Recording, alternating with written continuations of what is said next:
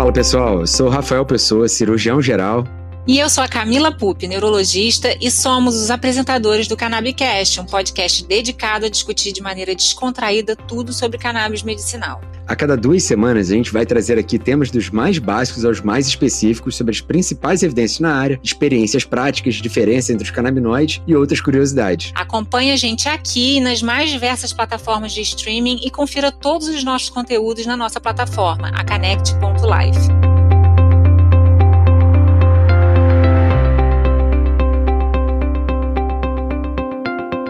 Estamos no ar com mais um Cannabicast. Sou Rafael Pessoa, estou aqui com minha ilustríssima colega Camila Pupi. E aí, Camila, como é que você está nessa manhã ensolarada? Fim de, fim de verão aqui. Oi, Rafa. Aqui pelo Rio a gente continua com um calor assim bastante intenso. Eu já estou assim um pouco cansada do verão, já estou doida para entrar na primavera. Na primavera não, no outono. Outono, outono, é. Tô perdida. É, aqui em São Paulo tem chovido quase todo dia nas últimas, nas últimas semanas.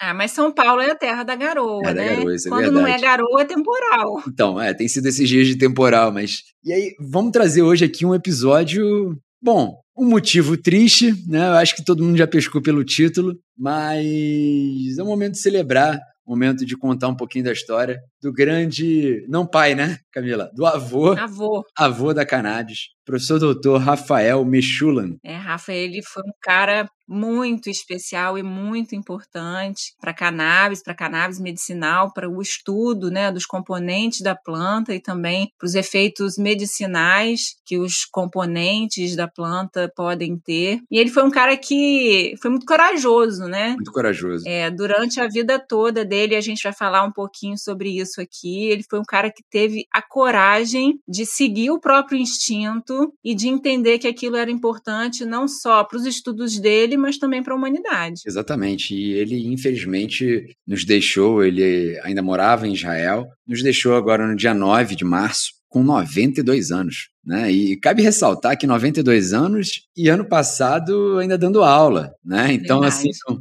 aposentado sempre, inativo nunca. É, a cognição completamente preservada, né? Eu acho que a 100%. gente já comentou aqui naquela sessão lá na Academia Nacional de Medicina que a gente foi, que ele deu uma aula, né, nesse evento online, mas onde ele mostrou, assim, uma condição cognitiva completamente preservada, Completamente deu uma preservada. aula fantástica sobre as novas descobertas do sistema endocannabinoide, né? Ele falou muito sobre possibilidade de novos receptores endocannabinoides Os canabimiméticos, né? canabimiméticos. Então, assim, ele aos 92 anos dando uma aula não só de termos teóricos, mas também de vigor, de curiosidade, de entusiasmo com o tema. Incrível que foi uma aula de 50 minutos, sem parar de falar, porque era uma aula que ele, como já estava até com a saúde um pouquinho debilitada, ele optou por gravar em outro momento, um pouco antes. Então não tinha tempo para perguntas. Então, os 50 minutos foram ele falando e fluiu Verdade. super bem. Para quem não sabe, esse foi um evento realizado em maio de 2022,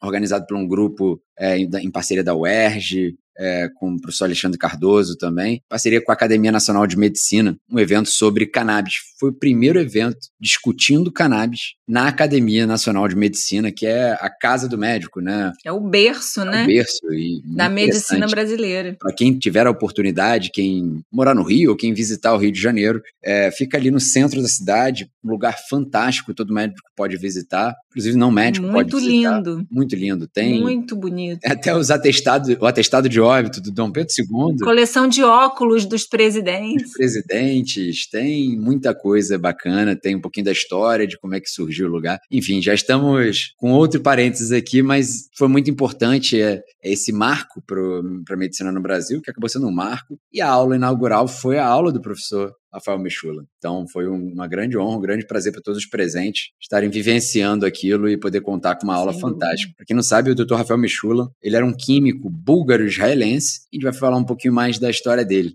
Bacana, né, Camila? Sim, ele Ele nasceu em fantástico. 1930, né, Rafa? É. lá na Bulgária. Passou a primeira infância até quase a adolescência lá. O pai dele era médico, dele era né? médico, se formou numa universidade, acho, se não me engano, na Universidade de Berlim, e tinha um conhecimento, né? Era um médico bem renomado, desculpa, na Universidade de Viena, agora eu lembrei. É, e tinha, era bastante renomado lá na Bulgária, e aí durante a Primeira Guerra eles tiveram né, que fazer mudanças, né? A Segunda Guerra eles tiveram que fazer mudanças na estrutura, né? Nos lugares onde eles moravam.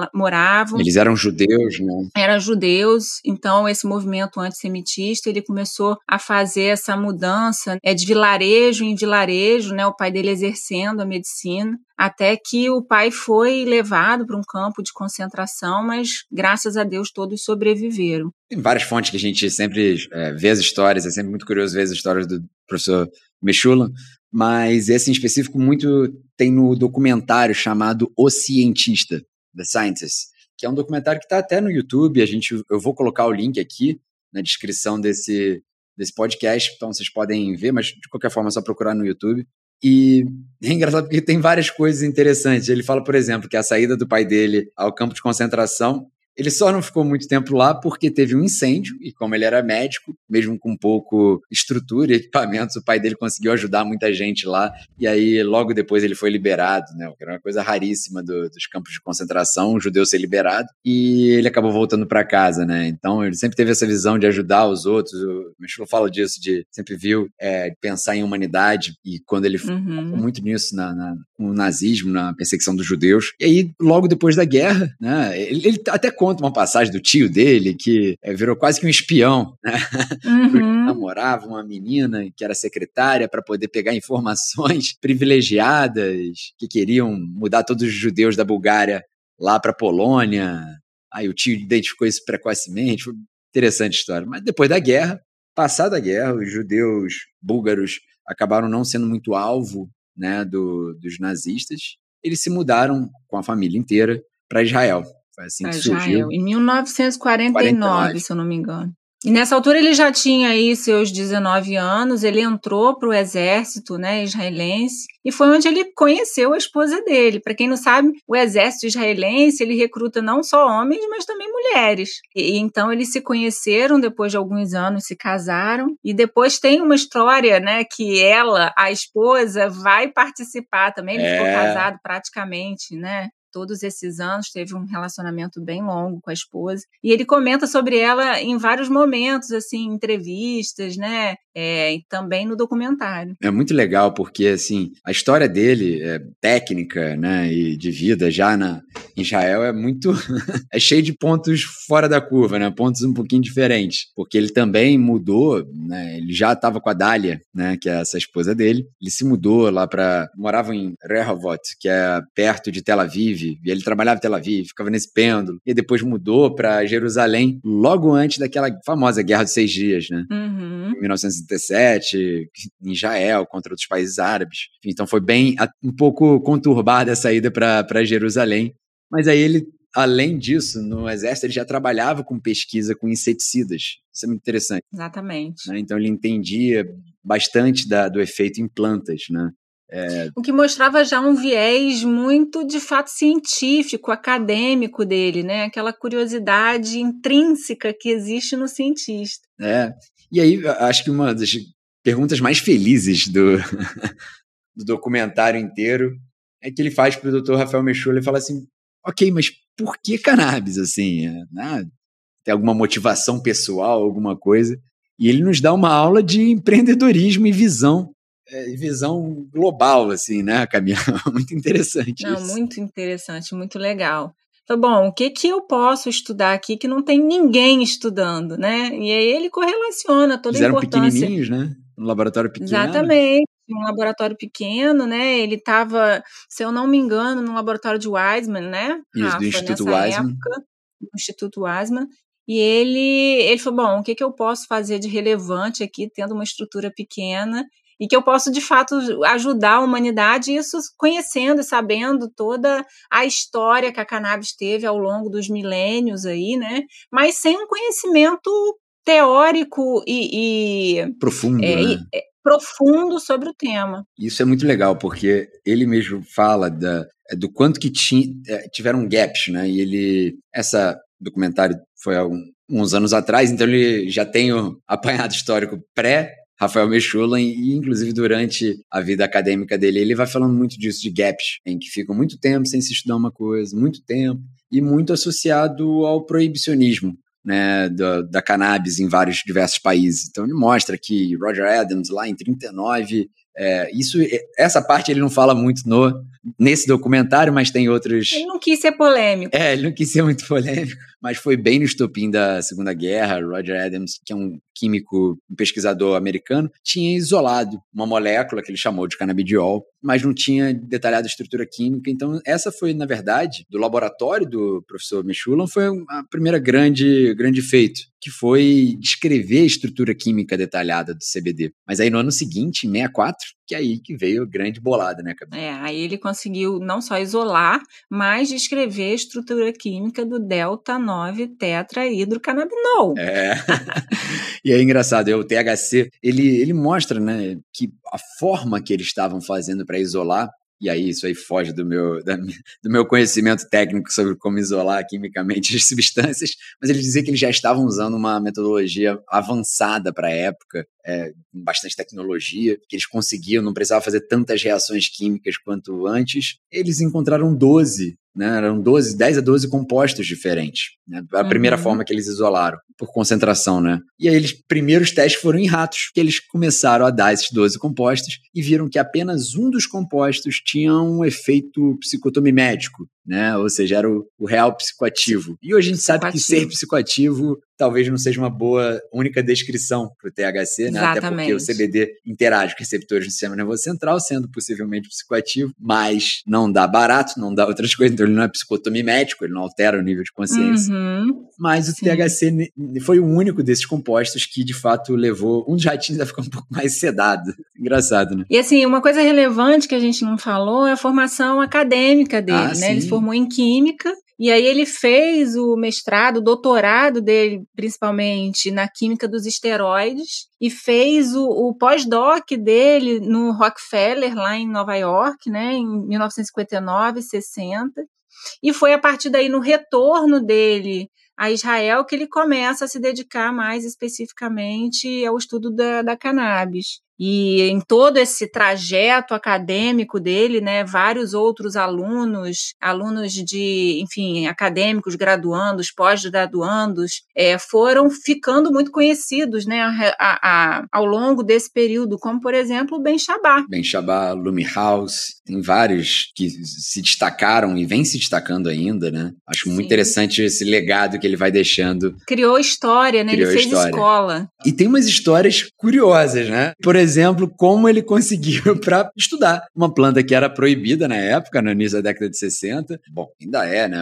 Proibida em maior parte do mundo. Mas conta aí, Camila, como é que foi essa, essa história de como ele conseguiu o rachixe? Não, essa história é muito curiosa. Isso mostra, assim, a coragem, o desprendimento dele para conseguir fazer as coisas, né? Então, assim, ele de fato executa as coisas que ele pensa. E isso é extremamente importante, né? Não basta ter ideias, Exato. você precisa executar. Iniciativa sem então, acabar né? Exatamente. Então ele conseguiu uma quantidade assim, 5 quilos de rachixe é, com a polícia, né? Isso através de ligações que é, ele fez. diretor né? do Instituto Weizmann ligou para um amigo que era da polícia. Coisa parece um jeitinho e brasileiro. De, uma, né? de um rachixe apreendido vindo do Líbano. E aí ele transporta esses 5 quilos de rachixe num ônibus. Na né? mochila. Né? E aí as pessoas começam a sentir o cheiro isso vai parar né, no Ministério da Saúde de Israel, porque, obviamente, isso não poderia ter sido feito dessa forma, né? Apesar de ser é, de ter sido dado pela polícia, você precisaria de outras autorizações para, de fato, transportar uma droga, teoricamente, né? Naquela época ilegal, mesmo que fosse para estudos. É, ele disse que me, tanto eles quanto a polícia cometeram um crime. Ele fala, fomos ilegais, cometemos um crime. Mas aí fizeram vista grossa. Depois ele conta, né, como é que era a rotina, que ele tinha até amigos no Ministério da Saúde. E ele chegava no Ministério da Saúde, pedia um, uns documentos, tomava um cafezinho, conseguia os documentos assinados. Pedia a benção. Pedia a benção. Ia lá para a polícia, tomava mais um cafezinho e aí conseguia mais, ele ficava nesse fluxo de ir e vir. Ingeraram rachiches apreendidos pela polícia, né?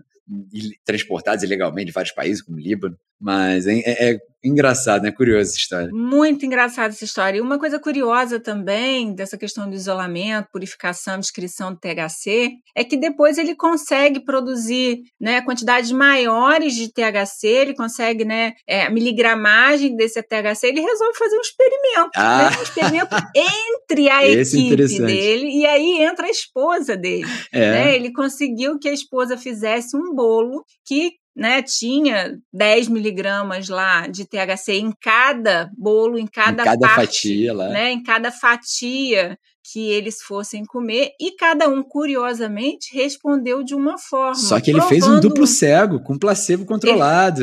é, porque ele, metade dos amigos dele, do, do laboratório, dos 10, cinco não comeram, bom, comeram um bolo sem THC e cinco comeram bolo com THC, com 10 miligramas de THC isolado. Com 10 miligramas. E a e Dália foi a grande cozinheira, né?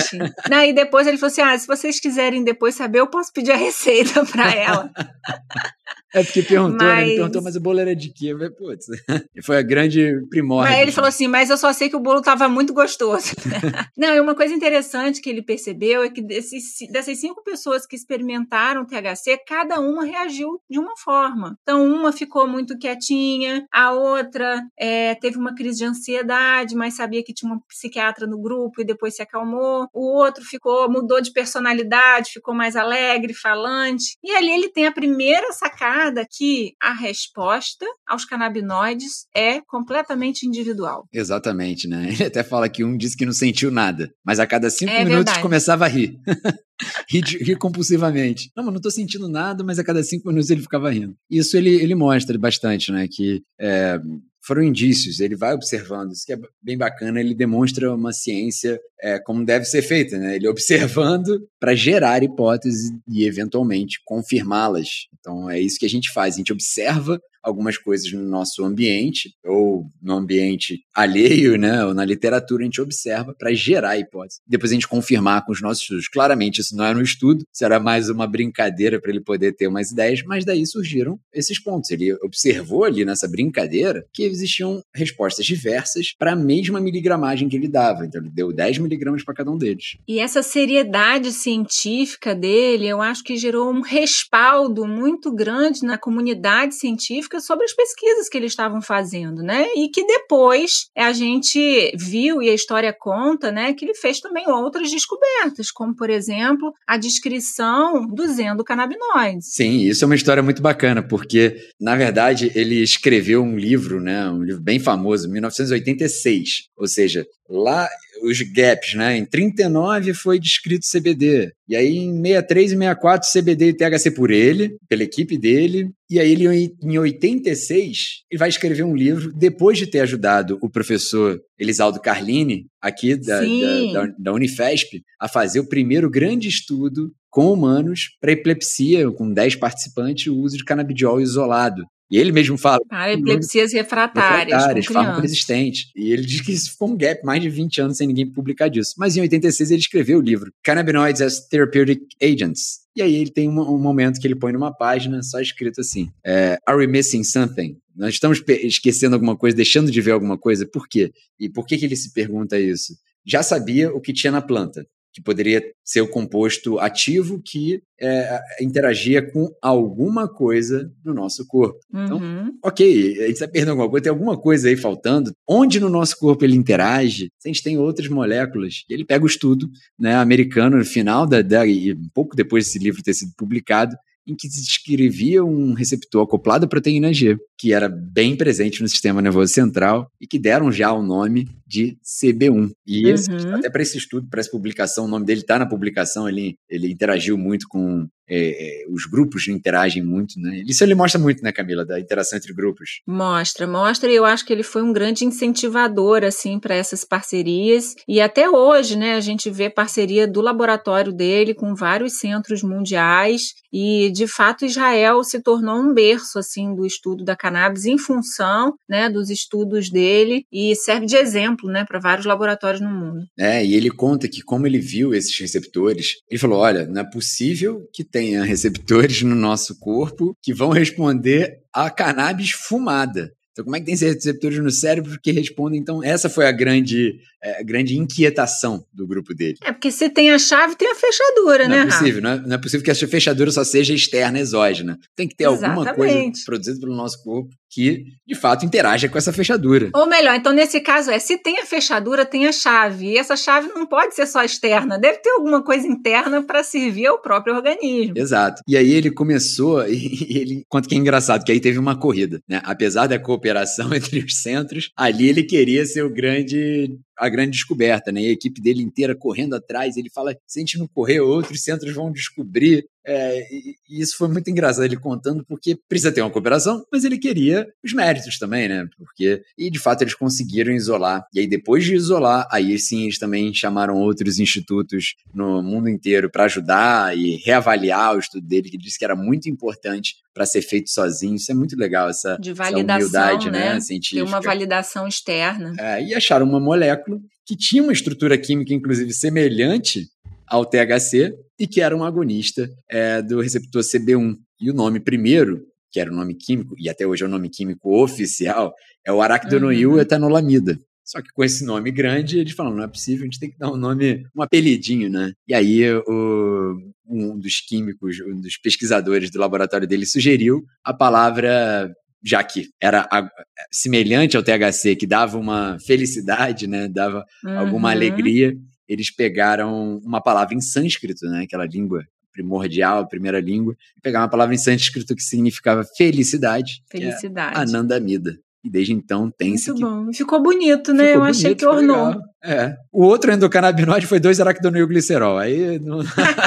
manteve-se assim, eu acho que eles não quiseram e mais aí é 2AG mesmo 2AG e tá bom. Pronto. Mas esses aí eles conseguiram dar um nome bem legal, assim, que realmente, e foi para eles, não só a molécula da felicidade, mas foi uma grande felicidade para a comunidade científica descobrir que existe uma molécula produzida pelo nosso próprio corpo né, que tem uma estrutura química até semelhante com essa molécula oriunda da planta e que interage com esses receptores. Ou seja, aí estava se descobrindo o sistema endocannabinoide.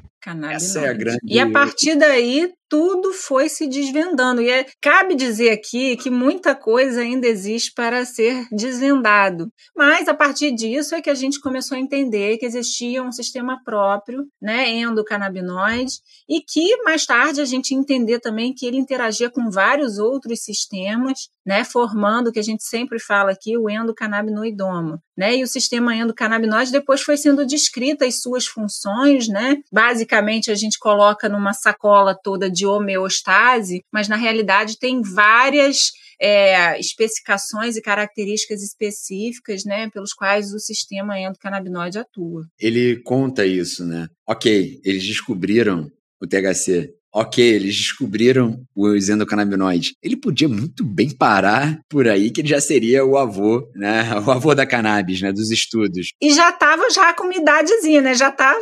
E já estava com idade, é. Aí ele ganhou uma série de prêmios, enfim, honoris causa pela Universidade lá é, de Madrid, da Espanha. da Espanha. Isso é que ele continua. Ele continuou os estudos, ele continuou pesquisando, ele continuou tentando entender se existiam outros mecanismos. É, e formando pessoas formando também, pessoas, né, estimulando que outros grupos estudassem, estimulando que é, a comunidade científica levasse um passo à frente. Ele ficava incomodado, por exemplo, com as restrições que alguns países é, impunham né, aos pesquisadores. E até mesmo de financiamento, né, Rafa? É muito difícil você captar fundo para conseguir estudar né, uma planta que é tão criminalizada, marginalizada. Então ele conta a história também, né, lá em 1962, quando ele foi pedir um grant, né, um, funding para o NIH, que o NIH deu a resposta para ele dizendo que não tinha interesse, que isso não era uma coisa relevante para os Estados Unidos. E que aí, um ano depois, o Ministério da Saúde de lá lá ligou para o Rafael Michula pedindo para que, perguntando se ele ainda estava fazendo pesquisas nessa área e pedindo para que fosse estudado mais a fundo essa área. E depois ele foi descobrir que, na realidade, isso tinha vindo através de um senador que tinha um filho que era usuário né, da cannabis recreativa e que ele queria entender se isso fazia algum mal à saúde. É, e você vê que isso,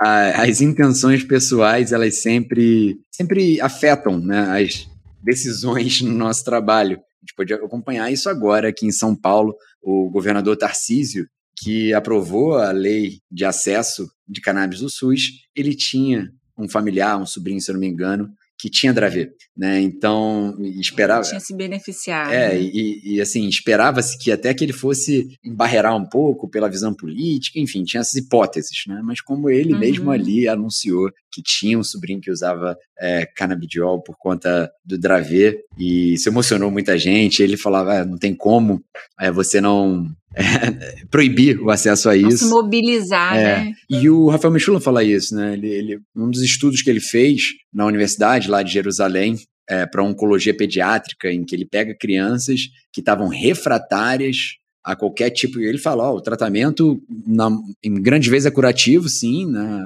vai curar Mas o causa câncer. Muito sofrimento, muito sofrimento, né? Efeito colateral. É, e as crianças às vezes estavam com refratariedade a tratamento de náuseas e vômitos, e ele botava, é, ele, não ele, né? A professora, chefe de serviço, colocava é, com azeite de oliva mesmo, é, uhum. misturado com azeite de oliva, o THC puro, embaixo da língua das crianças e que inicialmente eles fizeram até dois braços, placebo duplo controlado, cego, duplo é. cego, e ela falou, não tem como continuar. Primeiro, que não é mais cego, porque eu vejo claramente os efeitos, Exatamente. e eu não vou deixar de dar esse benefício para antiético. antiético. É isso mesmo. É. Se você está vendo o benefício, você não pode deixar de oferecer para as outras pessoas. Não pode. E aí ele até cancelou o estudo, ou se na verdade cancelou o braço placebo, e ele fala, olha, não tem influência sobre os oncologistas. É, então isso mostra como tem grupos até hoje, de alguns especialistas que são um pouco mais resistentes. Resistentes. São resistentes, assim. E a gente vê isso muito na prática, né, Rafa? Sim. Agora, ainda sobre o NIH, depois ele menciona no, no, no, documentário que o NIH financiou as pesquisas dele por mais de 40, 50 anos, e ele deixa muito claro, assim, ele faz questão de dizer isso, que o NIH nunca se meteu nas pesquisas dele, financiava, legal, né? é, é, apoiava financeiramente, mas nunca teve uma interferência sobre os resultados da pesquisa dele, e isso, obviamente, é fundamental para um cientista, né, para um pesquisador. É.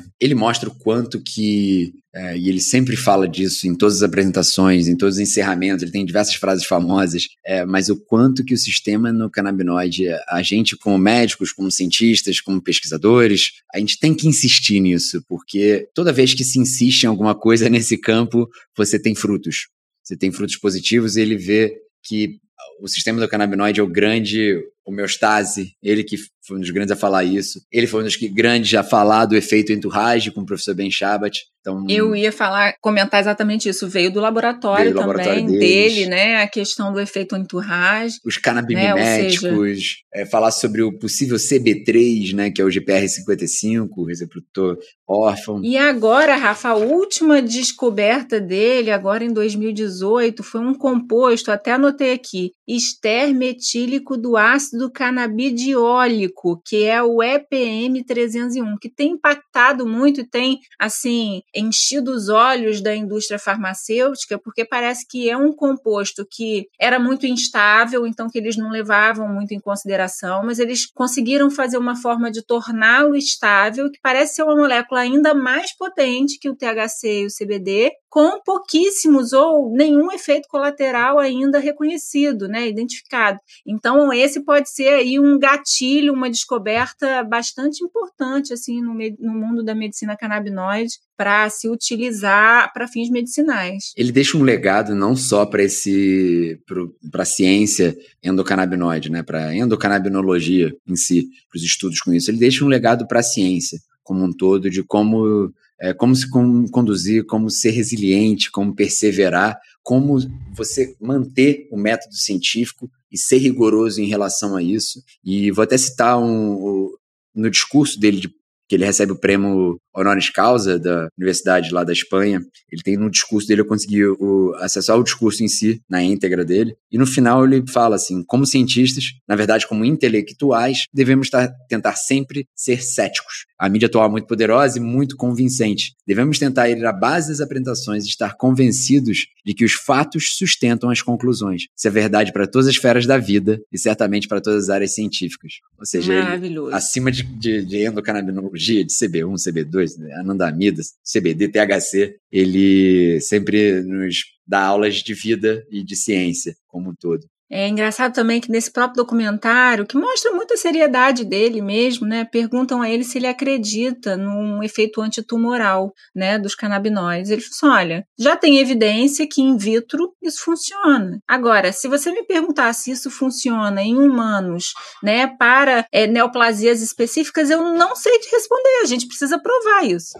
É, e, e você vê a seriedade que ele leva, né? É, eu não preciso é, inventar, aumentar para poder dizer que algo é fantástico. Né? Ele conseguindo na, a, ser bem cético e bem rigoroso, seguindo a risca o que a cartilha diz, ele você consegue, é, isso é um aprendizado para a gente. Né? Não precisa aumentar, e com esse método, né, de fazer pesquisa de seriedade, de formar equipe, né, de ter um laboratório importante, ele conseguiu publicar nada mais, nada menos do que mais de 450 artigos científicos com descobertas incríveis, com coisas revolucionárias que de fato modificaram todo o nosso entendimento sobre a cannabis sativa e que possivelmente vão impactar ainda mais, né, as nossas vidas, as vidas dos nossos pacientes, as, as nossas vidas enquanto médicos, né? né? E a gente deve muito desse, de todo esse conhecimento a ele, sem contar que ele é um fofo, né? É um fofo. Ele é um fofo. Ele é um fofo.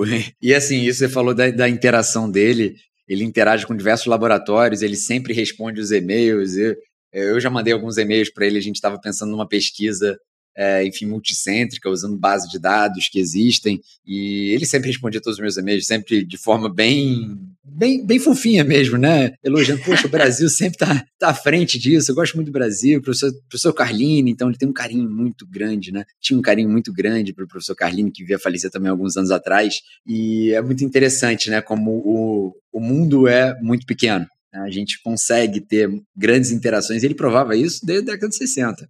fazer pontes, fazer né? pontes, né? Sempre. É, a interação, integrar todos os países, essa interação era muito benéfica para a ciência, né? Não é polo, ah, tem que ser só aqui, a gente vai ficar aqui só na nossa universidade. Então ele dá aula de cooperação, dá aula de tudo. É fantástico. Agora, eu tinha uma dúvida, eu queria muito saber se vivendo até os 92 anos, daquela maneira brilhante, trabalhando ainda, se ele fazia uso de algum composto canabinoide. Você não tem essa dúvida, não, Rafa? Olha, eu, Camila, eu acho que ele comentou sobre isso na, lá no, na Academia Nacional, naquela aula. Não comentou, não? Eu acho que ele é, disse que tomava alguma lembro. coisa. Ou, ou, acho que foi um comentário até das pessoas que estavam lá, tipo, não é possível que ele não use. Ou esse não, deve ser o segredo.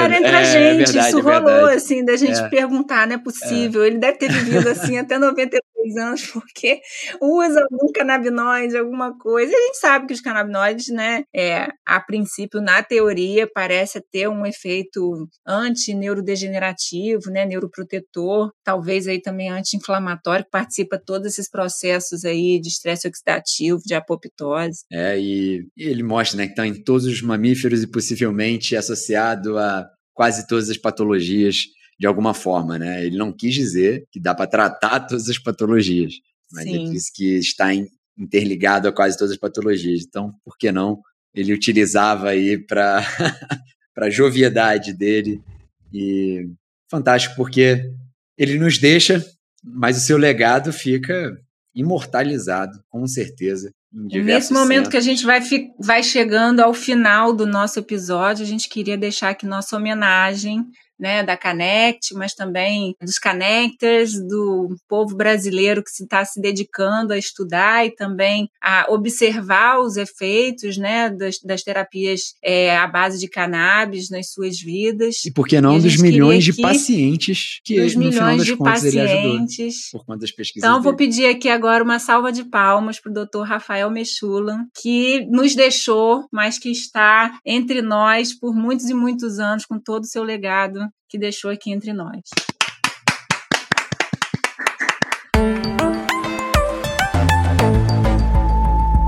Será que vem um prêmio Nobel aí? Porque esse seria um grande prêmio Olha, Nobel, né? Existem pós Eu acho que ele merecia demais. Merecia.